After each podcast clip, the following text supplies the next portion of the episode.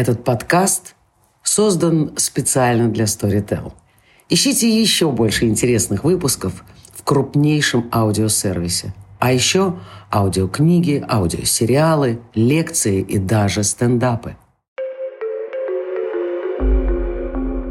Добрый день, э, меня зовут Михаил Добровольский, и наш сегодняшний подкаст называется «История нового спиритуализма. Как медитация помогает расти акции». Феномен современного, холистического, нью-эйджевского. Существует миллион различных вариантов названий этого феномена.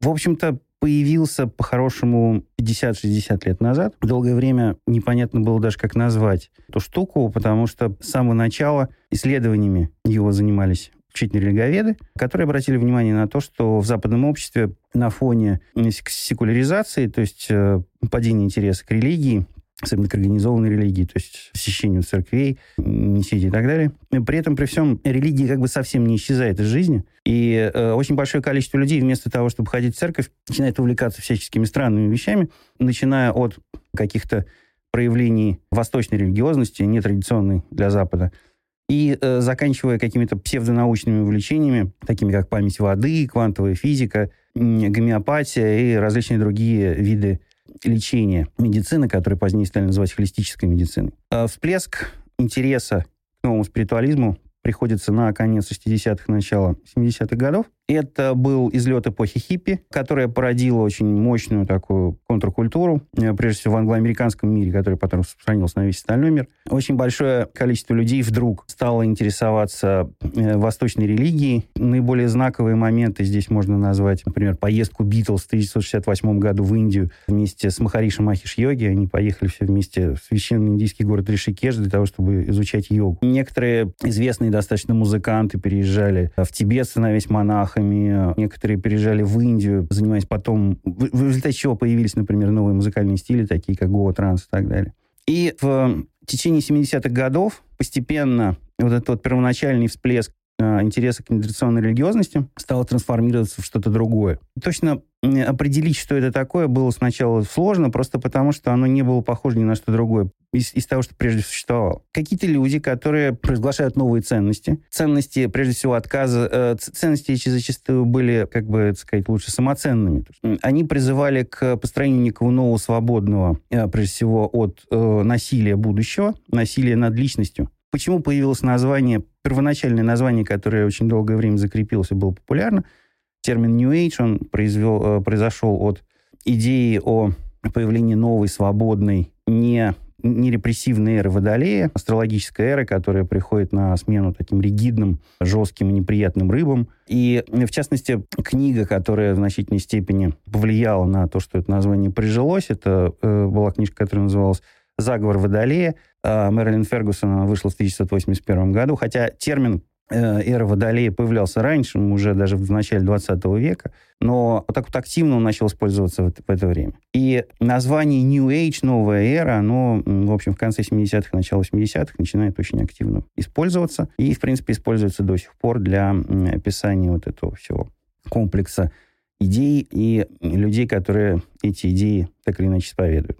Как я уже говорил, в 70-е годы, вот эти вот бывшие хиппи, которые на волне того, что в одной из статей, по-моему, в журнале «Нью-Йоркер» называлось «Похмельем эпохи хиппи», стали искать новые э, формы культурные, религиозные, социальные, э, новые формы жизни. И вот одной из такой форм стало появление таких кружков, э, семинаров, на которых люди учились новым для себя знаниям, новым умениям, и, прежде всего, новому пониманию себя, ощущению себя. Впоследствии, э, как на это обращали внимание многие леговеды, американские, британские, из этих э, кружков, из этих семинаров вышло очень большое количество социально активных людей, которые в 80-е и в начале 90-х приняли очень большое участие в социальной жизни на Западе. Но первоначально, в начале 70-х, еще даже в начале 80-х, все-таки мы имеем дело с контркультурной, прежде всего, с контркультурной жизнью, которая была связана с э, новой духовностью. В начале 80-х начинается новый, более интересный процесс.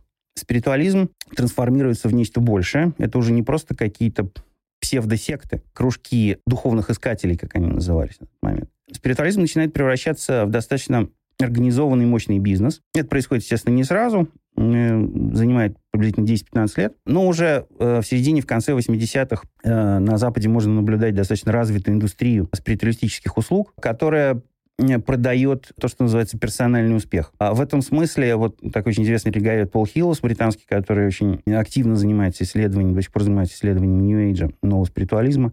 Он очень любит приводить примеры книжки писательницы Сондры Рэй, особенно одной из них, которая называлась «How to be chic, fabulous and live forever». Вот э, это такое очень, на мой взгляд, тоже очень точное, очень красивое описание того, к чему вот э, этот новый спиритуализм призывал, по большому счету. И уже в конце 80-х и начало 90-х годов этот процесс коммерциализации спиритуализма начинает выходить на новый уровень. А, в это время эти идеи начинают очень активно проникать в бизнес-среду. По мере расширения внимания к спиритуализму он становится все менее контркультурным, и все более масс-культурным, если можно так выразиться. Э, дело в том, что, в принципе, спиритуализм, как я с самого начала сказал, был явлением англоамериканским, постепенно распространившись на Западную Европу, а потом на весь остальной мир. И, как э, утверждают некоторые исследования, сейчас его нет разве что в Сомали или в каких-то таких совсем диких уголках мира. И естественно, что в такой стране, как Россия, ну, он не мог не появиться. Некоторые формы спиритуализма в России, в Советском Союзе были значительно раньше, еще, можно сказать, в начале 20 века. Так же, как и на Западе, собственно говоря. Но именно современный спиритуализм, вот тот, о котором мы сейчас говорим, пришел в Россию все-таки после распада Советского Союза, а в 90-е и развился в большей степени в нулевые. Почему в нулевые? Почему в 90-е все-таки он не так э, сильно был популярен еще? Я думаю, что здесь есть две причины. А, с одной стороны, сначала это было все-таки, очевидно, такое заимственное культурное явление, которое постепенно приживалось на российской культурной почве. Но, с другой стороны, а, дело в том, что спиритуализм по мере его развития на Западе все больше и большей степени становился таким развлечением для среднего класса. Развлечением для среднего класса даже не столько с точки зрения его бизнес-измерения, да, но даже с точки зрения э, образовательной функции. То есть, как правило, как отмечают очень многие исследователи, как, как правило, спиритуализмом увлекаются люди более-менее образованные, люди с университетским образованием. Почему я об этом говорю? Именно в нулевые в России начинается экономический бум, а именно в нулевые в России появляются деньги,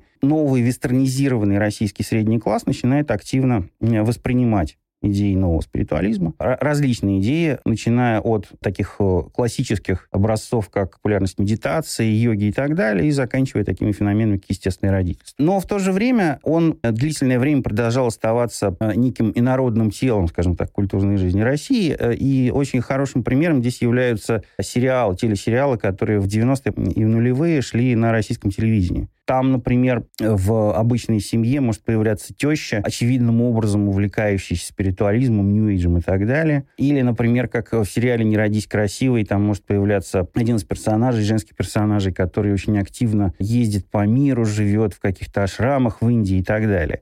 И тогда это смотрелось достаточно смешно, смотрелось таким, такой вставной челюстью, потому что очевидным образом это культурные стереотипы, перенесенные из западного, а, из западного мира, из западной телевизионной среды. И это, очевидно, а, образы американских бэби-бумеров, которые в конце 60-х и начало 70-х увлекались спиритуализмом, то есть как раз тем самым контркультурным спиритуализмом. К концу 90-х, началу нулевых этим людям было уже лет по 60, и, соответственно, они в этом качестве вот могли появляться в качестве вот такой вот тещи главного героя. Кстати, она появлялась э, в сериале «Светофор». Это был э, израильский сериал изначально, который потом был адаптирован для российской публики. И вот именно там эта теща в конце, э, конце десятых еще казалась э, достаточно странным персонажем. В то же время, если мы посмотрим на образцы современной рекламы э, российской, просто массовой рекламы, которую можно наблюдать на каждом шагу, пример рекламы жилых комплексов, когда обязательно там присутствует, ну, все-таки молодая, конечно, не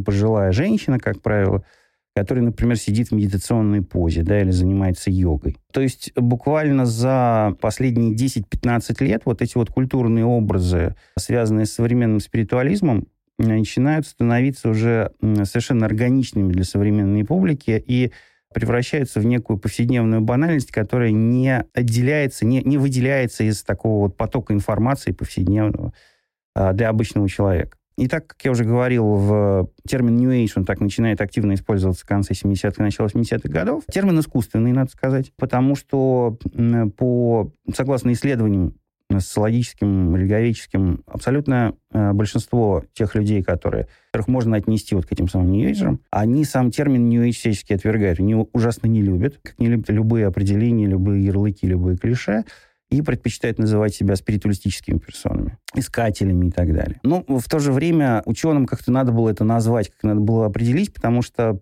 вот эта вот новая религиозность, новый спиритуализм был явлением абсолютно диффузным, которое ускользало от какого-то понимания и исследования. Потому что интерес у, обычного, у обычной спиритуалистической персоны, он э, распространялся от, э, как я уже говорил, классических э, ориентальных религий до новой э, псевдонауки, с одной стороны. С другой стороны, по, если сравнивать этот феномен с классическими религиозными явлениями, не только традиционными, такими как обычные религии, там, европейские, восточные либо какие-либо другие, так и с новой религиозностью в форме новых религиозных движений. А спиритуализм отличался от того и от другого. Отличался радикально, прежде всего, отсутствием какой-либо а, внутренней структуры, структуры учения, что называется. Да? То есть мы не можем говорить о существовании какого-то учения New Age, хотя попытки его систематизировать были. Например, в середине 90-х годов вышла такая огромная книжка Воутера Ханеграфа, а, голландского исследователя «Религия New Age», в которой он попытался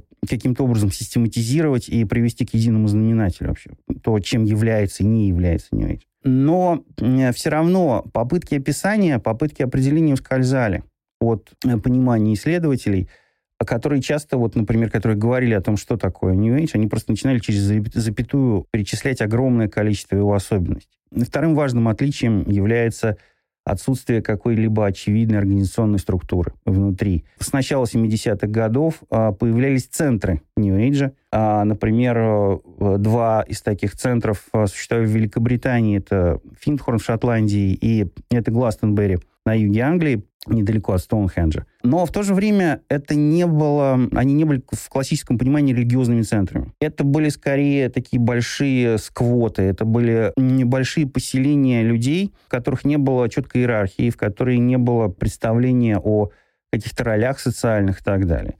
Это были скорее поселения искателей, то есть это скорее были группы единомышленников, можно, можно это назвать так. И э, вот эти два э, момента не давали исследователям дать четкое определение того, чем является и не является Ньюи. Поэтому э, его пытались пихнуть в какие-то достаточно жесткие рамки, Поначалу это удавалось просто потому, что New Age эволюционировал за эти годы, и если новый спиритуализм э, эволюционировал, и все-таки э, на первых этапах можно было говорить о каких-то, пусть не жестких, но структурах, пусть не жестких, но группах, которые иногда напоминали новые религиозные движения.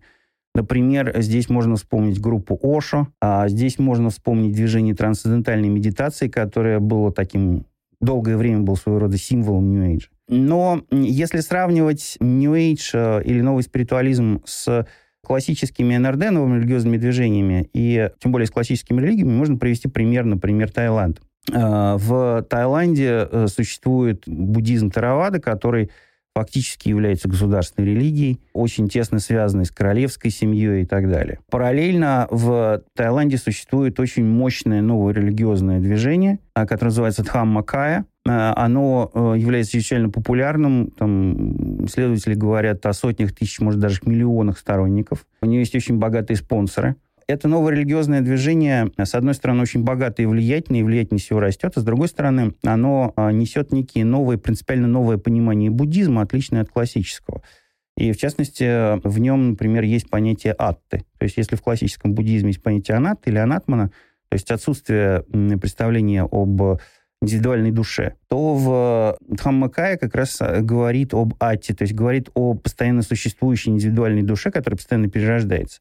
С точки зрения любого э, направления буддизма, это абсолютная ересь, это, собственно говоря, можно сказать, нарушение неких базовых представлений об этой религии. Но на уровень ниже, если мы опустимся, то мы обратим внимание, что и в классических буддийских ватах, которые западные люди называют монастырями, и в центрах Дхаммакай существуют ретритные центры, в которых э, людей обучают медитации. И здесь мы вдруг сталкиваемся как раз с этим самым спиритуализмом. Здесь мы сталкиваемся с огромным количеством иностранцев, которые приезжают на несколько дней, иногда там максимум на месяц, пожить в монастыре, помедитировать потом уехать. Они, не, э, как правило, не разделяют, собственно, классический буддизм Дхаммакаю. Они могут медитировать там, и там. Но самое главное, что они используют обе эти структуры исключительно операциональны, исключительно как некую, некий способ утолить свой духовный голод – не пытаясь э, понять некие первоосновы, некие онтологические основания той э, религиозной реальности, с которой они сталкиваются. Вот это, на мой взгляд, очень хороший пример того, как нью-эйджевский спиритуализм контактирует с религией и новыми религиозными движениями. Сейчас перейдем к, к разговору о спиритуализме и бизнесе. Спиритуализм, как отмечают многие исследователи, является таким парадоксальным явлением, которое соединяет в себе черты двух вещей. Это, собственно, альтернатива и мейнстрима. Про альтернативу я уже начал говорить в первой части, но мейнстрим представлен очень интересной штукой, которая в науке называется New Age Incorporated. Уже в 90-е годы э, отмечалось э, появление огромного количества семинаров и даже университетских курсов, которые появлялись в Великобритании США в первую очередь, потом в других странах, в которых прежде всего с точки зрения менеджмента рассматривалась полезность нью-эйджевских практик для э, функционирования современного бизнеса. Потом и, и нью-эйджем очень сильно увлеклись люди из э, HR-департаментов крупных корпораций. Уже к концу 90-х годов, как минимум в США, а, оборот рынка спиритуалистических услуг, э, корпоративных спиритуалистических услуг составлял э, порядка 4 миллиардов долларов. В настоящее время эти цифры явно выше. Э, если еще в начале 90-х э, некоторые авторы отмечали, что многие люди, которые посещают подобные семинары, подобные курсы, они иногда противятся, они называют это промывкой мозгов, какое-то такое спиритуалистическое образование, то в последнее время очевидным образом это все сгладилось, и большинство людей, работающих в крупных корпорациях, уже не обращают на это никакого внимания спиритуализм в корпоративной среде, судя по всему, до конца непонятно, что это такое, просто потому что явление очень быстро трансформируется. И корпоративная культура очень быстро трансформируется современная, и спиритуализм э, в рамках корпоративной культуры быстро трансформируется. Поэтому до конца понять, что это и какую функцию спиритуализм несет, сложно. Но, очевидно, некоторые бросающиеся глаза, глаза вещи. Во-первых, спиритуализм очевидным образом помогает крупным компаниям бороться с э, ситуацией неопределенности. Неопределенность здесь э, выражается в двух вещах. С одной стороны, современный бизнес э, существует в ситуации все больше и больше турбулентности, неопределенности. Мир становится сложнее, конкуренция растет, предпочтения клиентов постоянно меняются – и компании вынуждены зачастую менять стратегию своего поведения, если не ежегодно, то там, раз в несколько лет как минимум. Хотя некоторые говорят, что раз в полгода даже приходится делать с одной стороны, происходит э, такое явление, с другой стороны, происходит э, очень сильное изменение рынка труда. Эти изменения происходят последние лет 50-60. В принципе, об этом э, некоторые авторы писали уже в конце 50-х, начало 60-х годов. Рынок труда перестает быть постоянным, количество временных сотрудников растет, количество удаленных сотрудников растет. А растет такое явление, как прекариат, растет такое явление, как обучение в течение жизни, да, long life learning. Все это вместе создает состояние дополнительной нестабильности, которое является некоторым вызовом для современного человека. И вот в этих двух вещах, в этих двух проявлениях нестабильности, да, с одной стороны, нестабильность для корпорации, с другой стороны, нестабильность для конкретного ее сотрудника, нижевский спиритуализм может играть очень важную, полезную роль, которая а, может выражаться в том, что сама по себе концепция ньюэйджского спиритуализма, а именно концепция постоянного саморазвития, самосовершенствования человека, да, потому что если для традиционных религий и для традиционной культуры все-таки человек является частью системы, в которой он существует, и за счет стабильности системы стабилен и сам человек, по сути дела, то в нестабильном мире единственным активом, который человеку принадлежит, является он сам. А, является его собственная жизнь и являются его собственные навыки и умения. И спиритуализм как идеология поиска, я уже говорил, сами они, э, сами люди из этой среды называют себя искателями, как философия постоянного поиска, который зачастую важнее результата поиска очень хорошо ложится на вот эту современную ситуацию неопределенности. Вызовом, то есть ответом на ситуацию неопределенности является признание этой неопределенности, своего рода бросок в пропасть, согласие отказаться от э, любых стабильных структур, а, в том числе от э, самой главной, самой главной стабильной структуры, которая существует у каждого человека, это он сам. И вот эта вот э, постоянная работа с э, нестабильностью, она является одной из ключевых функций ньюического спиритуализма в современном бизнесе и одной из ключевых функций ньюического спиритуализма для современного человека, который таким образом адаптируется к ситуации современной жизни и таким образом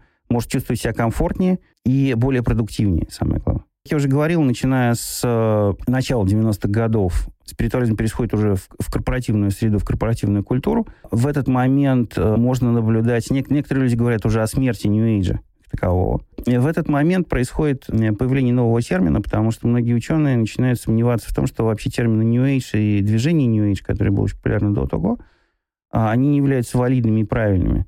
И корректнее говорить о популярности спиритуализма как некого нового типа мышления и мировидения, который отдельные ученые говорят бывшим, называют бывшим Age. Отдельные ученые называют его новым способом религиозного осознания мира. И своего рода новой невидимой религии, используя здесь термин э, американского социолога Томаса Лукмана. То есть, э, если в классическую эпоху, эпоху классического модерна, э, религия была все-таки социальной структурой, либо, э, которая являлась частью жизни, частью повседневного мира современного человека, то, начиная с 60-х, мистическое, религиозное переходит из жизни социальной жизни, общественной в жизнь персональную, в жизнь личную. И поэтому ньюирский спиритуализм в, в этом контексте является своего рода манифестацией вот этого перехода от э, общего э, к частному, персональному, от социального к внутреннему, э, к индивидуальному.